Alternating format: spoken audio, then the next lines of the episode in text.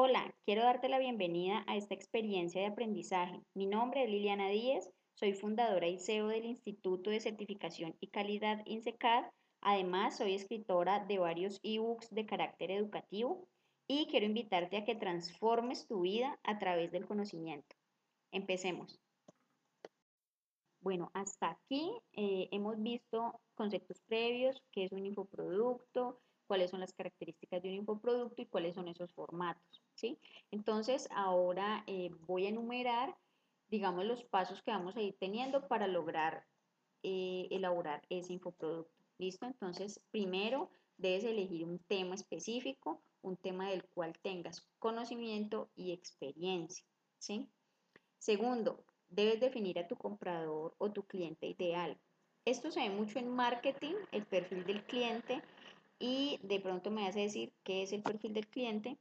Resulta que nosotros podemos tener una idea muy buena, ¿sí? Acerca de un infoproducto, podemos tener una propuesta maravillosa, pero debemos aterrizarla y debemos también mirar los movimientos, ¿sí? Que tiene de pronto el mercado o las necesidades más bien que tiene cierto, eh, digamos, mercado, población objetivo para nosotros.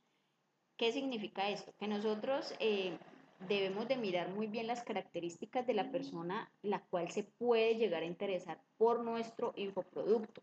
Es muy importante mirar de pronto los hábitos de consumo de las personas, eh, mirar, digamos, cuáles son esas características que van a hacer que esa persona se identifique con mi infoproducto, ¿sí? Te voy a dar un ejemplo como para ser más clara. Si yo soy bailarina de ballet, mmm, pueden suceder varias cosas, ¿sí? Puedo tener dentro de mis intereses que me guste eh, pues eh, la música instrumental, por obvias razones, eh, que mis visitas en Instagram y en Facebook sea de pronto eh, mirando zapatillas de ballet, tutús, eh, de pronto recetas y alimentación especial para el estilo de vida que yo tengo.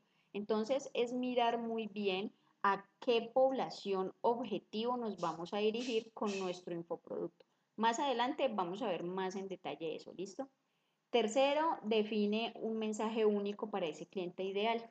No basta con que creemos un infoproducto, ¿sí? La era digital y la globalización ha llenado el mercado de cantidad de infoproductos en todos los formatos. Entonces, mm, no puedo estar en la posición tampoco de que si hay, entro a una biblioteca y hay muchos libros, entonces como para qué voy a escribir mi libro, por ejemplo. No es esa posición, ¿listo? La posición es, tengo una propuesta de valor para el mundo y quiero darla a conocer, ¿sí? Puedo y soy capaz de agregar eh, valor a las personas desde mi experiencia y desde mi conocimiento. ¿Listo? Entonces, ese mensaje único también te voy a ayudar a redactarlo para ese cliente. Listo. Cuarto, define el objetivo. ¿Qué busca tu producto o servicio en el cliente? ¿Qué le ofreces? O sea, ¿qué va a encontrar en tu producto que no lo puede encontrar en otro? cómo le vas a ayudar, eh, qué le vas a aportar, mm, cuál es la transformación que va a tener ese cliente una vez consuma tu infoproducto, ¿sí? Le vas a dar una nueva perspectiva, vas a ayudarlo a que aprenda, eh, no sé, y que profundice sus conocimientos en cierta área eh, o que evite ciertos errores al hacer, no sé, algunas cosas de baile, bueno, ya depende muchísimo del infoproducto, pero entonces es primordial definir el objetivo. ¿Qué quiero yo lograr en las personas con lo que les voy a vender o con lo que les voy a ofrecer? ¿Listo? Quinto, define tu formato de venta. Eh, producto servicio, obviamente que sea vendible. Aquí em, hay un tema y es que en ese formato de venta nosotros debemos contar con dos cosas. Por ejemplo, yo elijo, eh, no sé, dar clases de química, ¿sí? Entonces yo tengo que tener un producto, un infoproducto, el cual sea el que la persona va a comprar, ¿sí? Por el que me va a pagar y digamos el que va a lograr que monetice todo ese esfuerzo y todo ese tiempo que yo le voy a invertir pero también yo tengo que tener, eh, digamos, algunos formatos en los que le pueda eh, dar a la persona de manera gratuita. Esto, eh, pues, es un, es un formato de engagement, es un tema de marketing y de posicionamiento.